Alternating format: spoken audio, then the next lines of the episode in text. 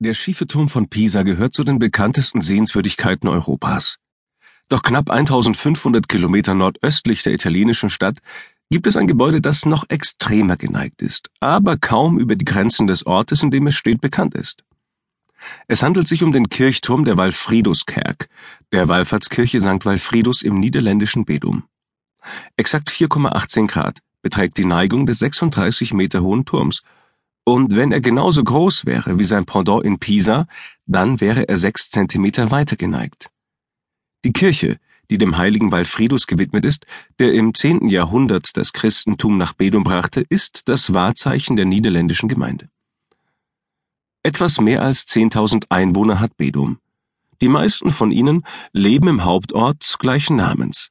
Vom kleinen Bahnhof im Norden der Kleinstadt kommt man in einer Viertelstunde in die Großstadt Groningen.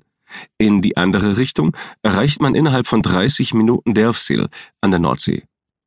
Von dort aus liegen regelmäßig Fähren nach Emden ab. Doch so weit muss man gar nicht reisen, um es sich in Bedum gut gehen zu lassen. Drei Supermärkte gibt es im Ort, außerdem mehrere Bars. Als Fußballfreund kommt man in der Gemeinde allerdings nur bedingt auf seine Kosten. Der örtliche Verein SV Bedum spielt nur in der fünften niederländischen Liga.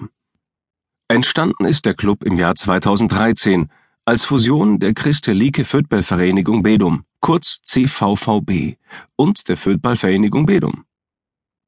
Im Jahr 1989, als es beide Vereine noch gab, trat ein Fünfjähriger dem VV Bedum bei, der später zu einem der besten Fußballspieler der Niederlande werden sollte, Arjen Robben, Sohn des Sportlehrers Hans und der Postangestellten Mario Robben. Als Arjen, ihr erstes Kind, am 23. Januar 1984 zur Welt kam, lebte das Paar im Süden von Bedum, in einem Eckhaus aus roten Backsteinen in de Vogelkers 11.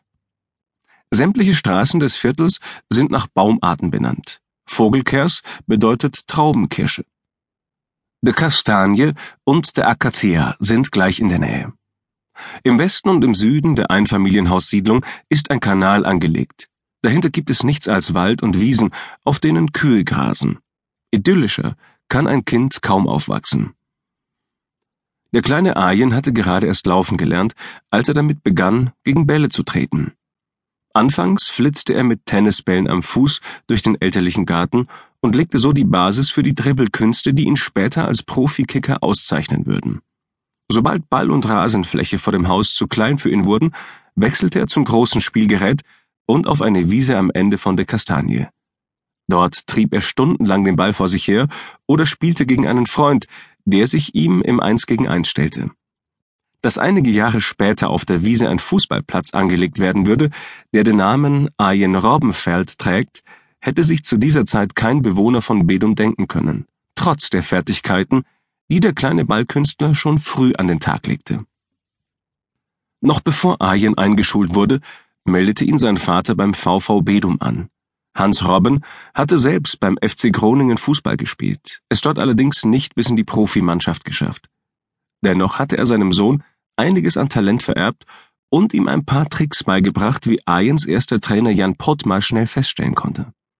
Ayen hatte schon als Kind alles, was man braucht, blickte der Coach in einem Gespräch mit der Münchner Abendzeitung zurück. Tempo, Technik, Übersicht. Er war ein richtiger Wirbelwind. Beim VV Bedum erhielt Robben Junior einen Spielerpass für die E-Jugend, versehen mit der Nummer 116. Regelmäßig sorgte Ayen in Ligaspielen für Frust bei seinen Gegenspielern. Es gab Spiele, die wir 20 zu 0 gewonnen haben, in denen Ayen 18 Tore geschossen hat, erinnerte sich Jan Peres, der ehemalige Geschäftsführer des VV Bedum, in einem Interview mit der TZ. 100 Tore in einer Saison waren keine Seltenheit für Ayen, seine Rekordmarke lag bei 151 Treffern in einer Spielzeit. Üblicherweise schnappte sich der Kicker gleich nach dem Anstoß den Ball, dribbelte sich durch die gegnerischen Abwehrreihen und schloss wuchtig mit seinem starken linken Fuß ab. Da er stets ein Stück kleiner war als seine Altersgenossen und sich dadurch so flink und wendig bewegte, musste er nicht befürchten, gefault zu werden. Und sollte er in der ersten Halbzeit wieder einmal bereits zahlreiche Treffer erzielt haben, dann gab ihm sein Vater eine besondere Aufgabe für den zweiten Abschnitt. Nur in der Verteidigung spielen etwa oder nur mit dem rechten Fuß schießen.